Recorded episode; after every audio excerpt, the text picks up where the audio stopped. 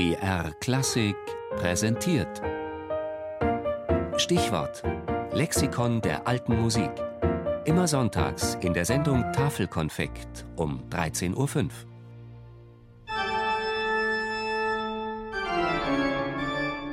Toccata, die vielfältiges Instrumentalstück für Tasteninstrumente im Stile einer Improvisation.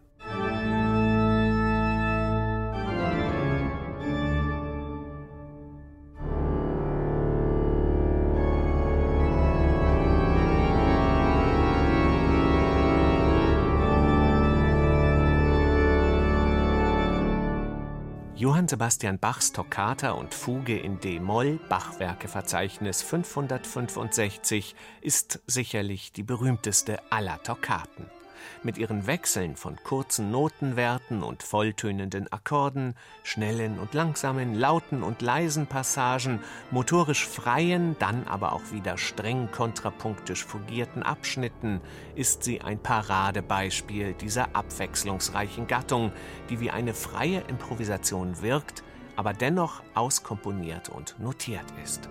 Einziger Schönheitsfehler, Wahrscheinlich stammt diese Toccata gar nicht von Bach, behauptet die moderne Musikwissenschaft, sondern von einem unbekannten Zeitgenossen, zu untypisch im Gegensatz zu Bachs anderen Kantaten, seien hier Stil und musikalische Mittel.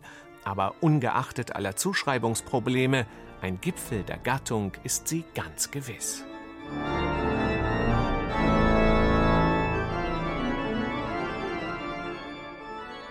Dabei werden die ersten Toccaten, als der Begriff im 15. Jahrhundert auftaucht, gar nicht für Tasteninstrumente komponiert, sondern für Schlag- und Blasinstrumente.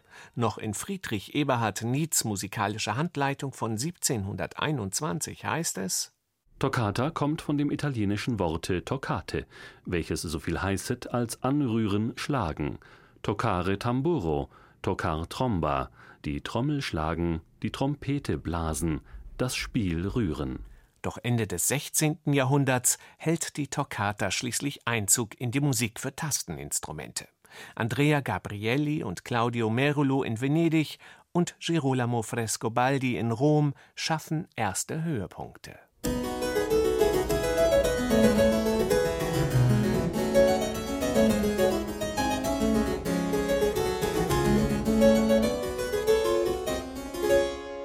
Von Italien aus werden zuerst süddeutsche Komponisten von der Vielfältigkeit der neuen Gattung angesteckt.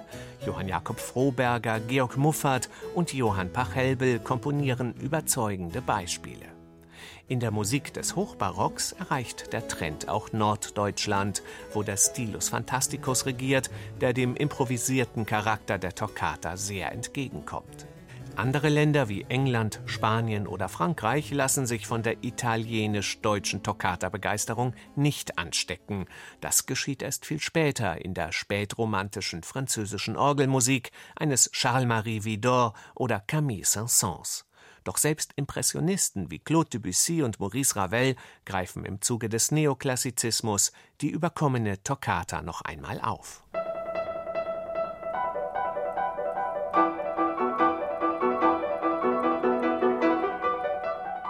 Übrigens, will ein Organist heute eine neue oder überholte Kirchenorgel prüfen, spielt er gern eine Toccata. Bei kaum einem anderen Stück werden so viele unterschiedliche Register gezogen und lassen sich Windwerk, Ventile und Pfeifen besser kontrollieren.